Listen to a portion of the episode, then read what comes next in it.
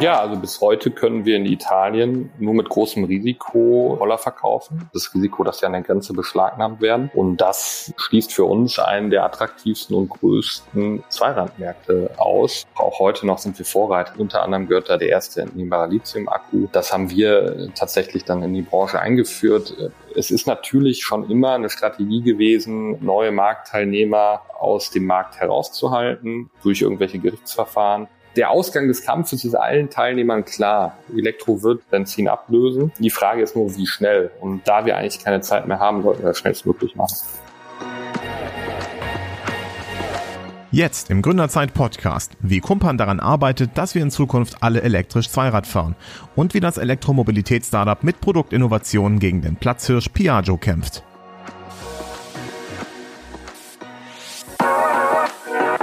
Sie pushen ihr Startup, bis es zum Unicorn wird, arbeiten auf den großen Exit hin und wollen mit ihrer Idee die Welt effizienter, gerechter oder nachhaltiger machen. Kaum etwas ist so spannend wie die deutsche Startup-Szene. Gründerzeit, der Startup-Podcast der Rheinischen Post.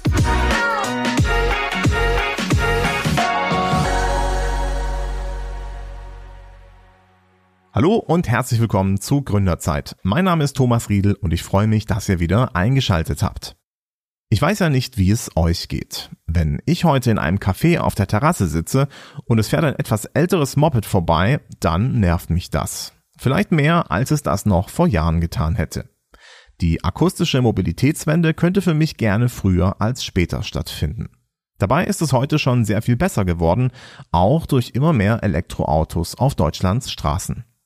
Als Patrick, Daniel und Philipp Tickerson sich 2010 vornahm, ein Elektroroller-Startup zu gründen, hatte die damalige Bundeskanzlerin Angela Merkel bereits das Ziel verkündet, bis 2020 eine Million Elektroautos auf deutsche Straßen zu bringen.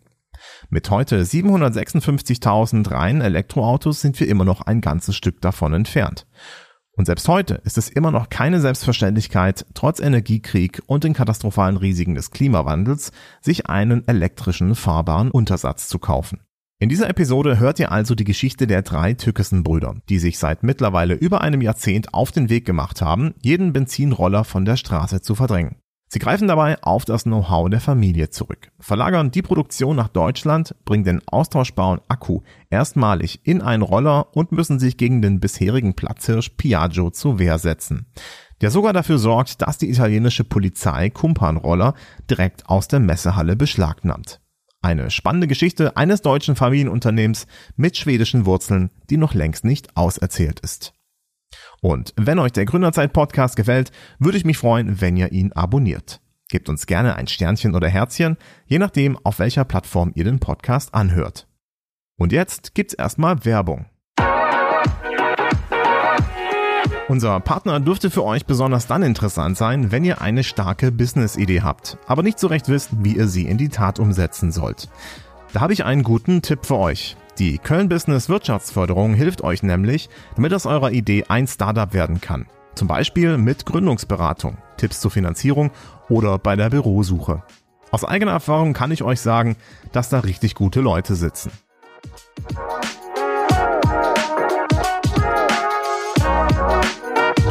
Und auch das Vernetzen mit anderen erleichtert euch Köln Business. Das Team bringt euch in Kontakt mit anderen Startups, etablierten Unternehmen und Investoren. Dass ihr in Köln goldrichtig seid, seht ihr unter anderem an den mehr als 550 Startups, die ihre Base bereits in Köln aufgeschlagen haben. Die Stadt ist bestens erreichbar, bietet reichlich kluge Köpfe, die jedes Jahr von den Kölner Hochschulen auf den Markt strömen und ist deutscher Spitzenreiter beim digitalen Ausbau. Erfahrt jetzt mehr unter köln.business und startet eure Erfolgsgeschichte in Köln.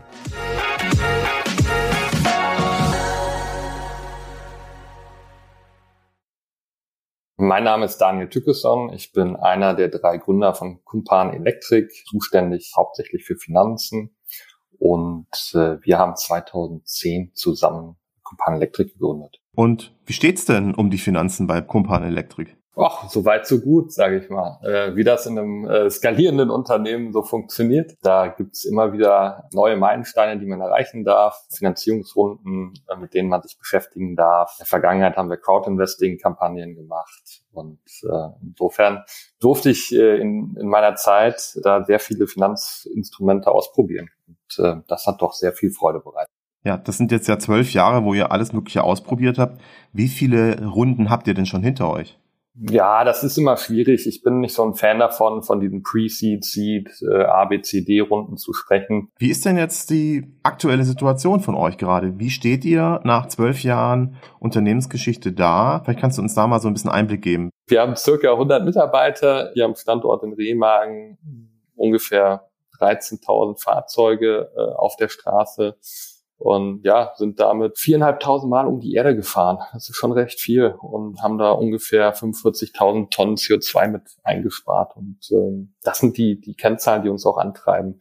Äh, wir wollen, dass unsere Roller draußen gefahren werden und CO2 einsparen. Also was unsere Internationalisierungsstrategie angeht, da wollen wir äh, insbesondere äh, im französischen Markt Fuß fassen und auch dann nach Spanien und die Benelux-Länder.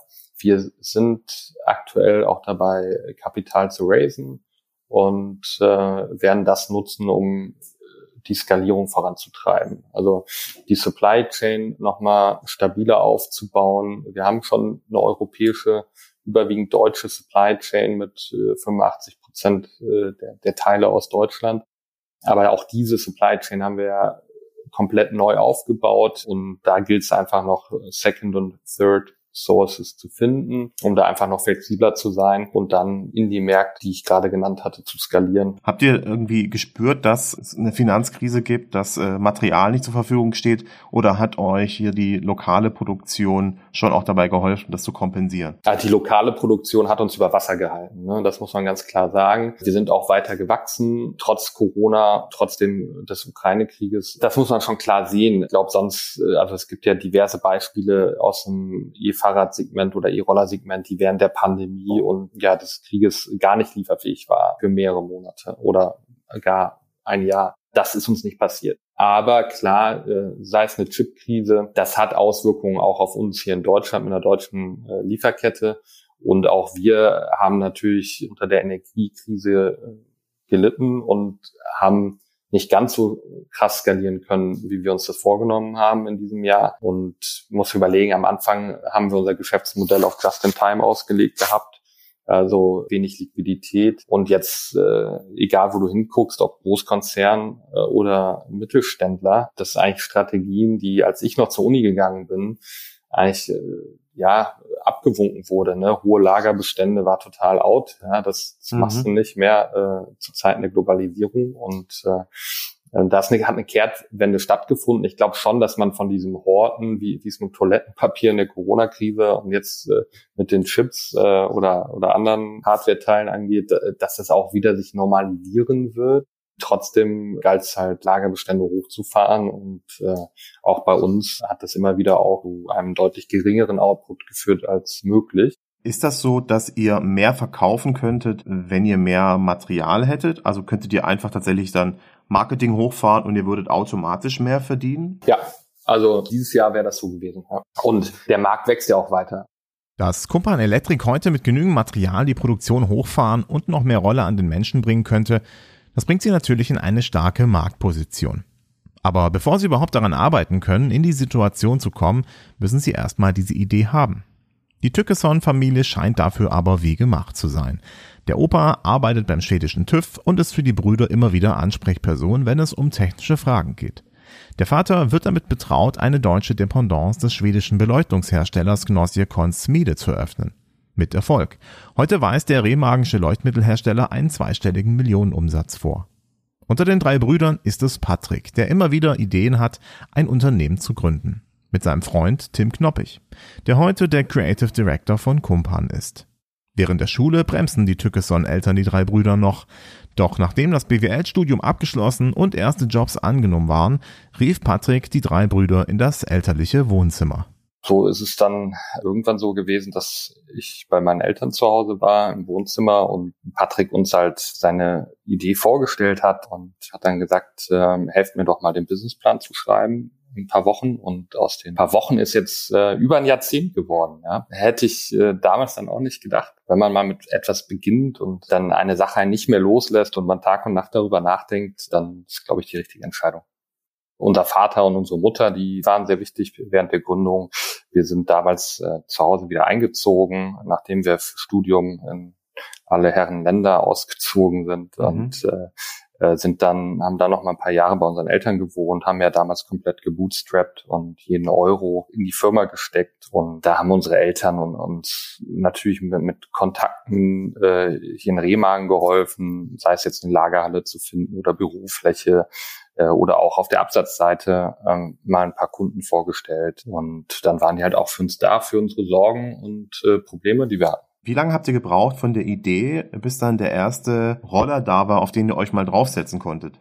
Ja, das ging relativ schnell. Also ich glaube, das war ähm, so ungefähr anderthalb Jahre. Ja. Wir sind relativ schnell in den Markt gegangen, immer wieder, weil ich glaube, wenn du deutsche Ingenieure ein Produkt entwickeln lässt, ja, dann werden die nie fertig. Das gilt vielleicht auch nicht nur für Deutsche, aber die sind vielleicht nochmal speziell etwas detailverliebt und die besten Erfahrungen sammelst du am Markt. Und die Gefahr, die du dann natürlich hast, wenn du sehr früh in, in den Markt reingehst, dass du noch, noch Kinderkrankheiten hast, die du halt ausbügeln musst. Aber das, ich meine, haben wir bei Tesla genauso gesehen. Tesla ist auch recht früh in den Markt reingegangen und ich glaube, aus heutiger Sicht war das auch der richtige Schritt. Wie war denn damals die Situation 2010? Wie sah denn da der Markt überhaupt aus?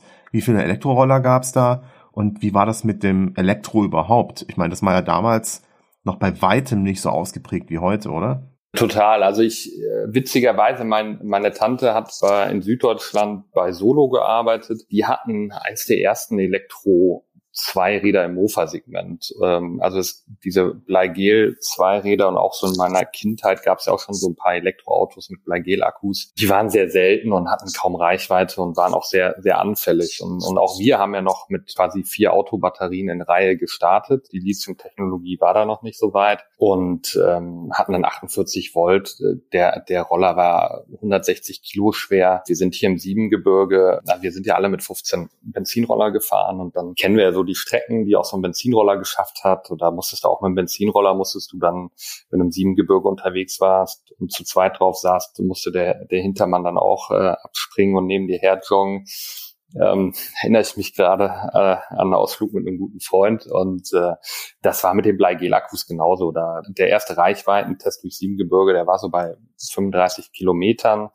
Reichweite mit mir als erwachsener Mann. Da durfte ich dann den Berg die letzten 100 Meter auch äh, nebenher laufen und, und äh, mit ein bisschen Unterstützung schieben. Und ähm, das war so die Zeit, in der wir gegründet haben. Aber damals haben wir schon an Elektroroller geglaubt. Ja? Damals Merkel, äh, ich weiß, was war eine Million Elektrofahrzeuge neu zugelassene pro Jahr. 2020 war, glaube ich, das Ziel. Ja, da ist man ansatzweise nicht, nicht drangekommen. Aber äh, damals war so ein bisschen schon die, die, die vorgegebene Richtung der Bundesregierung. Dann haben wir an den Markt geglaubt und an das Produkt. Die E-Fahrräder, die haben so langsam Fuß mhm. gefasst mhm. in der Zeit. Das waren wahrscheinlich dann die Pedelecs, oder? Genau, Pedelecs, genau, hat man damals dann noch gesagt. Die sahen auch alle noch ziemlich hässlich aus. Da gab es auch noch welche mit Bleigel-Akkus. Ähm, die waren dann die ersten, die, die auch Lithium-Akkus äh, verbaut hatten.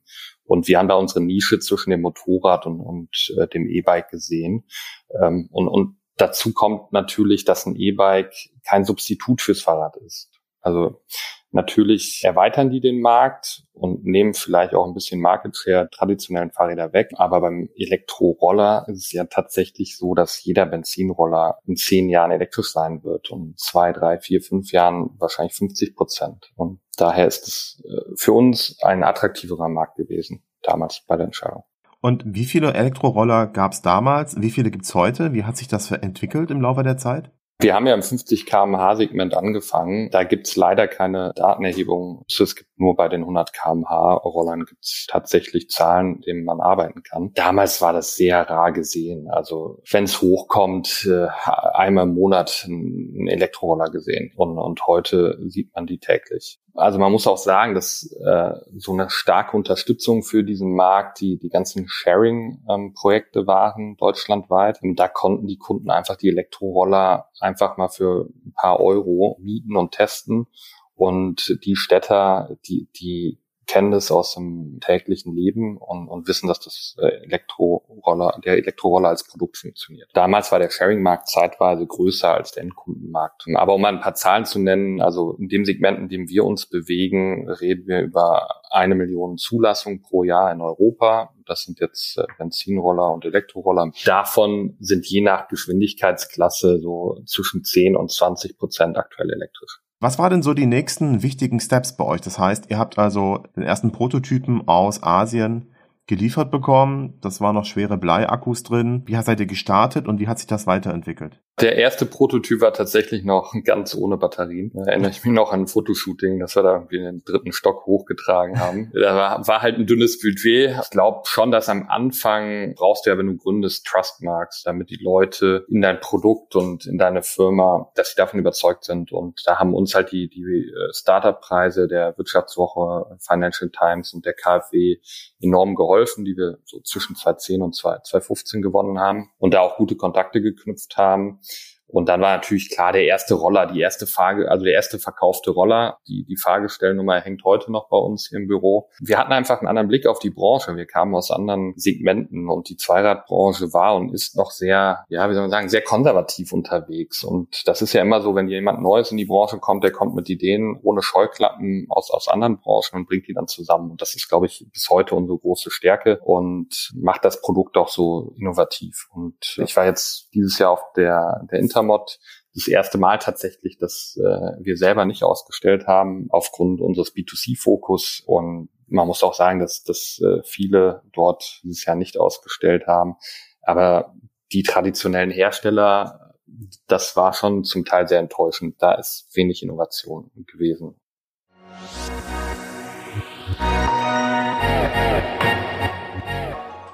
Wir haben uns dann entschieden, den Kumpan Elektroroller in Deutschland zu produzieren und komplett neu zu entwickeln, um das Produkt einfach noch mehr vom Wettbewerb abzusetzen. Da haben wir dann begonnen, noch mehr Entwickler und Ingenieure einzustellen und mit dem Team dann die E-Serie aufgebaut. Das heißt, das ist die aktuelle Serie, die es, die es heute auch gibt und haben da wirklich vom Rahmen über die Software, über das Battery Pack, was ein ganz wichtiger Bestandteil ist des Fahrzeugs. Und heute entwickeln wir den kompletten Antriebsstrang selber und bedienen uns dann aber natürlich auch aus der Schublade, was gewisse Komponenten angeht, damit man da auch unabhängig ist in der Supply Chain.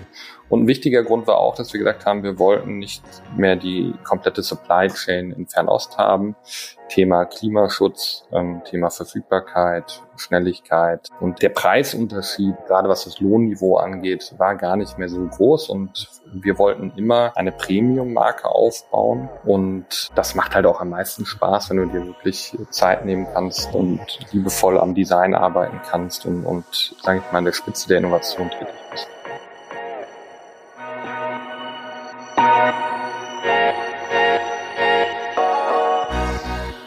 Mit dem Move raus aus dem asiatischen Bauteillager in die deutsche Entwicklungsabteilung kommt aber nicht nur eine gewisse Unabhängigkeit und hoffentlich ein Wettbewerbsvorteil, sondern natürlich auch zusätzliche Kosten, die Kumpan Electric durch eine Finanzierungsrunde und einem Crowdinvesting hereinholen wollen. Beides klappt. Das Crowdinvesting soll mit einem siebenstelligen Beitrag das bis dato erfolgreichste jemals eines Startups gewesen sein. So transformiert sich das Unternehmen auch von einem klassischen Familienunternehmen mit Bankkredit und KfW-Förderung zu einem Startup mit Investoren. Die Umstellung der Produktion trieb den Gründern dann während der Übergangsphase die eine oder andere Schweißperle auf die Stirn. Klar, das wurde damals auch irgendwann knapp, weil die, die Fahrzeuge, äh, die noch, sag ich mal, zu 70 Prozent aus Fernost kamen und hier äh, dann final assembled worden sind, natürlich irgendwann gezählt waren. Und da wussten wir natürlich, okay, das neue Produkt äh, muss zeitnah auch in den Markt rein, weil sonst Umsätze ähm, ausbleiben. Da kann ich mich schon noch dran erinnern, dass wir da auch ein paar Schweißperlen auf der Stirn hatten. Und da gab's dann auch mal ein paar, paar Monate äh, nicht so viele Roller zum, zum Verkaufen. Mm, aber das haben wir insgesamt dann gut gemeistert. Ja.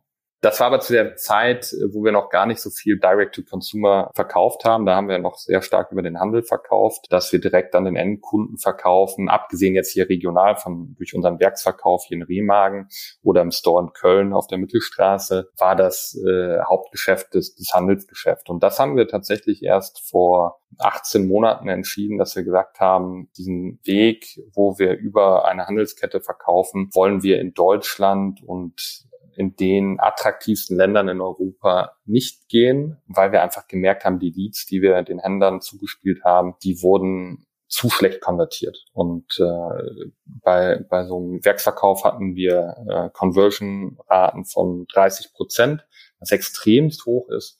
Und im Handel lagen wir eher so bei ein Prozent. Und da haben wir gesagt, nee, ähm, da hast du gut reinverkauft, aber der, der Abverkauf lief dann doch sehr schleppend. Ähm, und häufig waren die Kunden besser informiert als der Verkäufer im Autohaus. Kumpan entwickelt also einen neuen Roller und shiftet mehr und mehr seine Strategie in Richtung Direct-to-Consumer. Als der neue Roller 2018 fertig ist, lässt er die Konkurrenz im Schatten stehen. Also das war der 1954 RI, Markteintritt 2018 im August, erst in den Sharing-Projekten und 2019 dann, dann im Handel. Und der RI war halt im, im Vergleich zur Vespa Electrica, kannst du es eigentlich ganz am besten vergleichen. Ungefähr die doppelte Endgeschwindigkeit, die doppelte Beschleunigung und äh, fast ein Drittel günstiger. Wir hatten vor allem, wie gesagt, einen entnehmbaren Akku, was äh, extrem wichtig unser, aus unserer Sicht ist, wenn du die Menschen in der Stadt erreichen willst. Und da sitzen die meisten Kunden. Natürlich, wenn du auf dem Land lebst und eine Garage hast, äh, brauchst du nicht zwingend einen entnehmbaren Akku. Hm, da reicht dir sicherlich ein Ladegerät. Ja, dann das digitale Touchscreen-Display, ein Tempomat. Das sind so die kleinen Dinge, ein Kaffeehalter, den wir mit einverbaut, äh, eingebaut haben. Ganz wichtig. ja, ja, aber manchmal sind es so Dinge, da kommt ein Großkonzern nicht drauf und äh, Tatsächlich hat es ein Großkonzern später mal nachgemacht, ein paar Jahre, auf einer, auf einer Messe gezeigt. Die Tückesson-Brüder entwickeln also einen Vespa-Killer und beschließen dann, dem Heimatmarkt europäischer Motorroller einen Besuch abzustatten.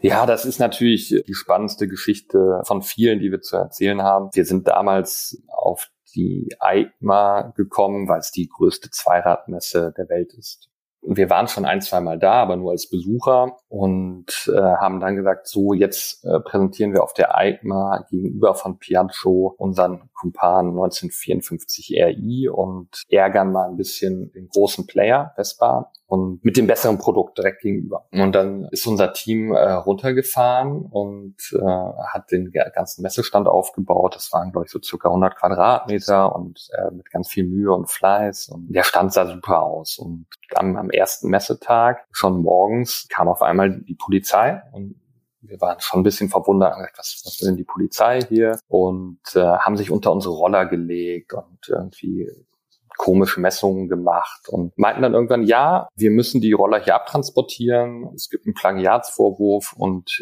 wir bringen die Roller jetzt ins Headquarter von Piaggio. Dann haben wir gesagt, Moment mal, also ähm, das ist unser Wettbewerber. Ihr könnt euch einfach unsere Fahrzeuge beschlagnahmen und äh, die auf den Hof von Piaggio stellen. Und äh, da haben wir natürlich schnell unsere Patentanwalt in, in Deutschland angerufen und der konnte dann über sein Netzwerk einen Anwalt in Italien auffinden, der zumindestens das verhindern konnte, dass die Roller eben nicht äh, zu Piaggio äh, transportiert worden sind, sondern nur zu einer Polizeistation. Das konnten wir dann auch eine Zeit lang noch tracken, äh, weil die unsere Roller ja alle ein GPS-Modul verbaut haben. okay. Dann haben wir uns da wirklich öfter mal eingeloggt und geguckt, ja, äh, wo stehen unsere Ak äh, Roller denn immer noch da oder sind sie mittlerweile bei Piaggio gelandet? Das kann man natürlich nur so lange machen, solange noch äh, eine gewisse Restenergie in den Akkus vorhanden war. Die, die, die Roller haben wir bis heute nicht zurück. Und, ähm, Wie viele waren das? Äh, boah, sechs würde ich tippen, ja. Ähm, die hat die italienische Polizei umlackiert und fährt jetzt selber damit. ja, das könnte sein, ja. Äh, günstige Art und Weise an, an Elektroroller zu kommen, ja. ähm, ja, also das war, das war schon ein Schock für uns. Der, der saß tief, ne? Also das ist ja, wenn du mit den Behörden zu tun hast in einem fremden Land, äh, wo du nicht die Sprache sprichst und, und da waren alle geschockt, aber dann kam relativ schnell der Kampfgeist auf. Ne? Und dann haben wir gesagt, nee, wir wehren uns jetzt. Das kann doch nicht sein, dass man so mit einem jungen Unternehmen, mit einem Startup umgeht als Großkonzern, einfach nur um den Platz zu machen und den Wettbewerb aus dem eigenen Land rauszuhalten. Was war denn der konkrete Vorwurf? Der konkrete Vorwurf war Plagiatsvorwurf und das wurde auch strafrechtlich angeprangert. Also mein, mein Bruder wurde, da läuft heute noch ein strafrechtliches Verfahren gegen ihn, obwohl wir jetzt schon ähm, vom IPO zweimal gewonnen haben. Und das hat entschieden, das das Europäische Marken- und Patentamt, das hat entschieden, dass der Roller eigenständig ist ähm, und eben kein Plagiat ist. Und ähm, das war der konkrete Vorwurf. Aber das war ja am Anfang auch noch alles gar nicht so klar, was denn der konkrete Vorwurf war. Ne? Also das passiert in Deutschland auch auf Messen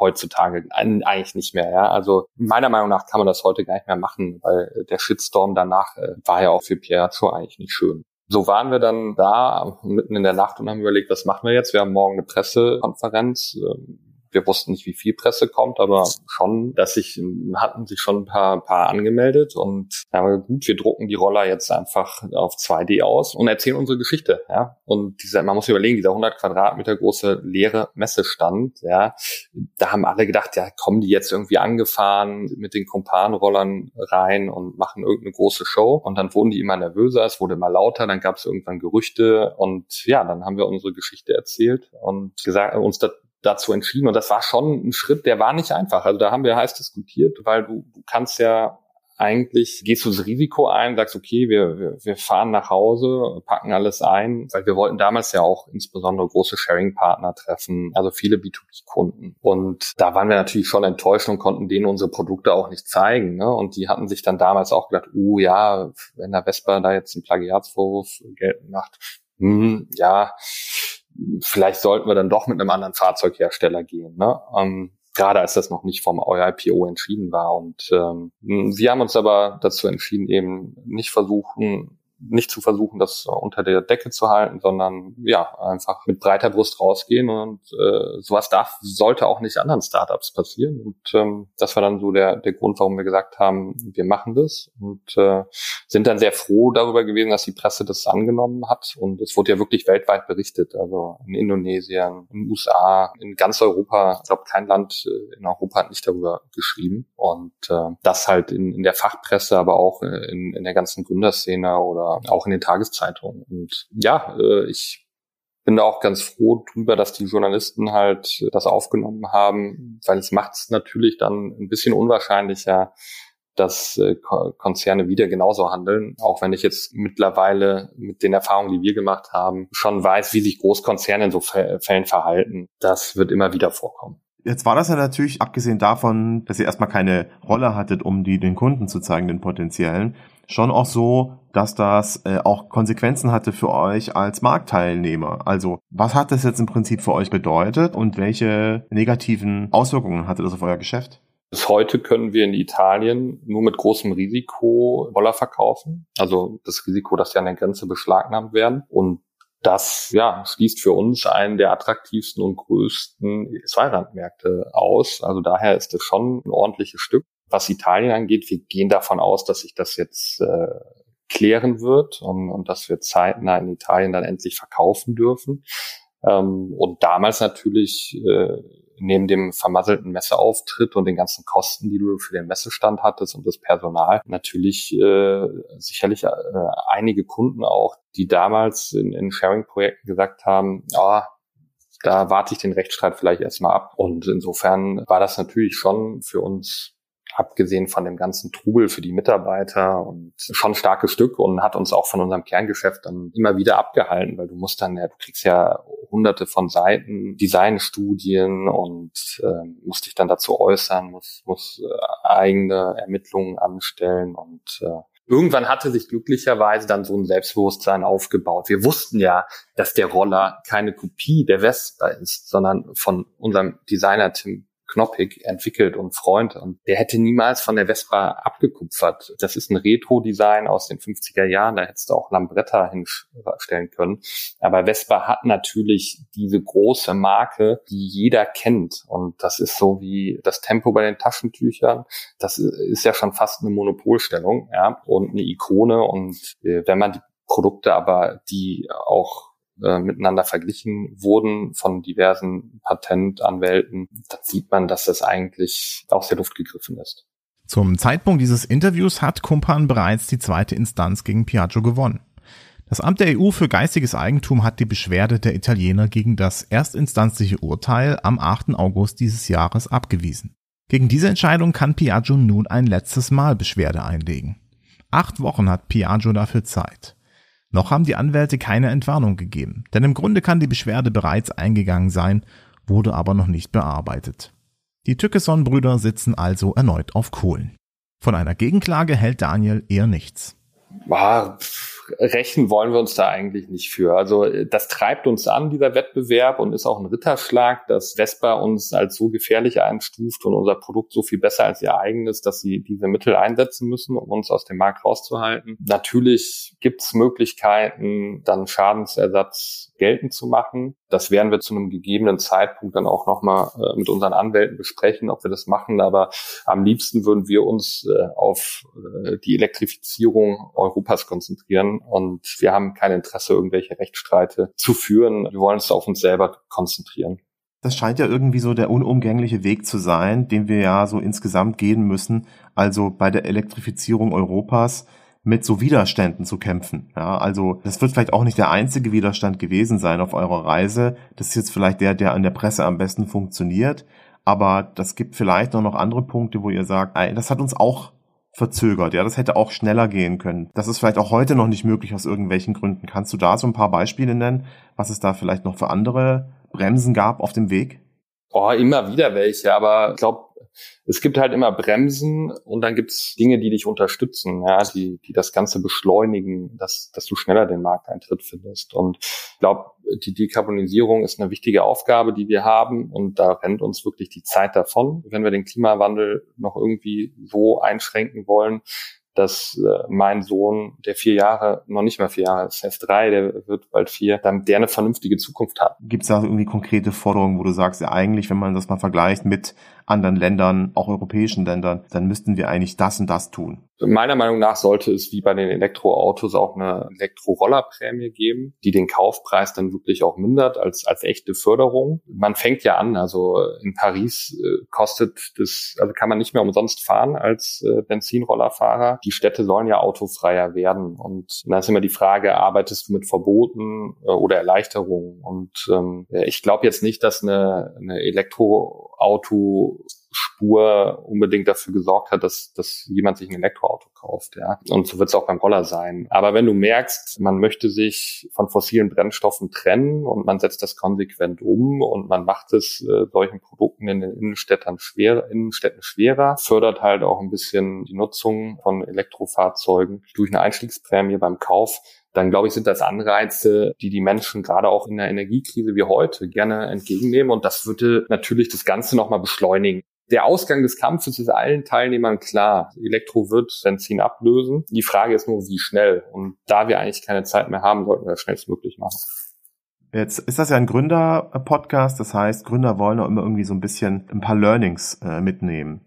Jetzt habt ihr mit Piaggio so einen Fall gehabt, der ja wirklich euch irgendwie einen Stock zwischen die Speichen gesteckt hat. Angenommen, es wäre wieder 2010, ihr wüsstet, das würde jetzt passieren demnächst, ja, da kommt ja so ein großer Hersteller und versucht mich zu verhindern. Wie würdet ihr das heute angehen? Also was für Tipps hast du für Gründer, die auch versuchen, einen Markt zu disrupten, die versuchen, da was neu, neues Produkt zu machen und schon damit rechnen, dass sowas passieren wird? Wie würdet ihr euch heute aufstellen mit dem Wissen, das ihr heute habt?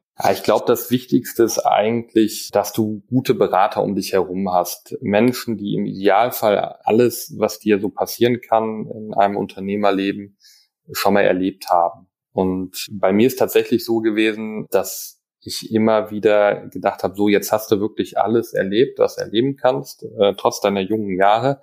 Und dann kommt trotzdem wieder was Neues. Und was dir dann massiv hilft, ist, äh, wenn du wirklich jemanden an deiner Seite hast, der sagt, ja, da war ich auch schon an dem Punkt, das können wir so und so lösen. Oder ich habe das damals so und so gelöst. Die, die Rechtssituation hat sich geändert. Aber ich glaube, diese Leuchttürme, die helfen dir zwar auch, wenn du darüber in der Presse liest, aber wenn du wirklich das von jemandem gesagt bekommst, den du kennst, das, das gibt dir unglaublich viel Kraft. Und dann kommen die Probleme ja meistens nicht alle auf einmal, sondern dann doch mit ein bisschen Zeit zwischendurch zum Erholen und zum Durchschnaufen. Und jedes Problem ist lösbar, egal wie, wie groß es am Anfang scheint. Und ich glaube, man braucht dann auch den Mut, auch mal unangenehme Entscheidungen zu treffen und auch den Mut an die Öffentlichkeit zu gehen, wenn man die Unterstützung braucht. Eins ist mir schon klar geworden, nachdem wir in den ersten Jahren, sage ich mal, sehr viele positive Beispiele hatten, dass uns halt Unternehmer sehr unter die Arme gegriffen haben und uns unterstützt haben, alles kostenlos und freiwillig, sei es dadurch, dass sie unsere Roller gekauft haben als, als wirklich Pioniere. So der Götz Werner als DM-Gründer fällt mir da gerade ein, der uns dann auch äh, unsere Handynummer irgendwo rausbekommen hat, uns dann auf dem Handy angerufen hat. Und ja, uns, da haben wir einfach viel Zuspruch bekommen. Und, und wenn du dann solche Unternehmer hast, die du auch mal um Rat fragen kannst, und das muss jetzt nicht immer einer der Top-Manager Deutschlands sein, sondern äh, dieses Netzwerk äh, findet man meistens regional und da muss man auf jeden Fall äh, gucken, dass man sich dieses Netzwerk aufbaut, weil du brauchst dann in solchen Fällen irgendwie einen Anwalt, der auf das spezialisiert ist oder auf ein anderes Thema und da hilft dir dann dein berufliches Netzwerk einfach enorm. Und äh, das wäre so mein Ratschlag.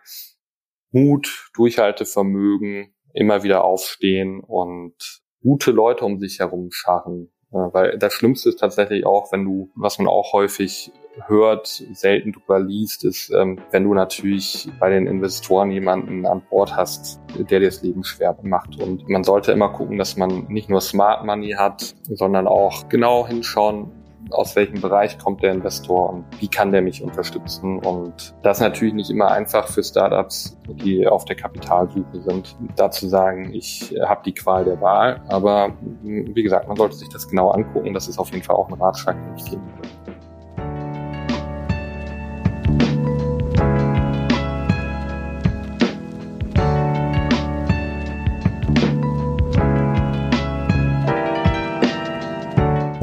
Das war's für diese Episode des Gründerzeit Podcasts. Vielen Dank an Daniel Tückeson für das Interview. Wenn ihr zu dieser Episode twittern wollt, dann taggt RP Online und Boydroid. Das bin ich.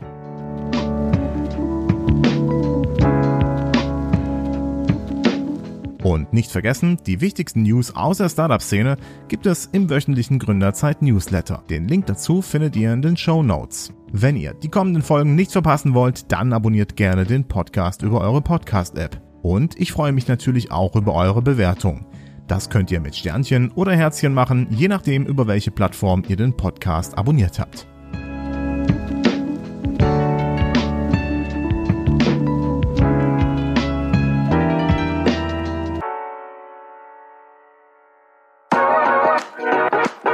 Das war Gründerzeit, der Startup-Podcast der Rheinischen Post. Mein Name ist Thomas Riedel. Vielen Dank fürs Zuhören und wir hören uns beim nächsten Mal.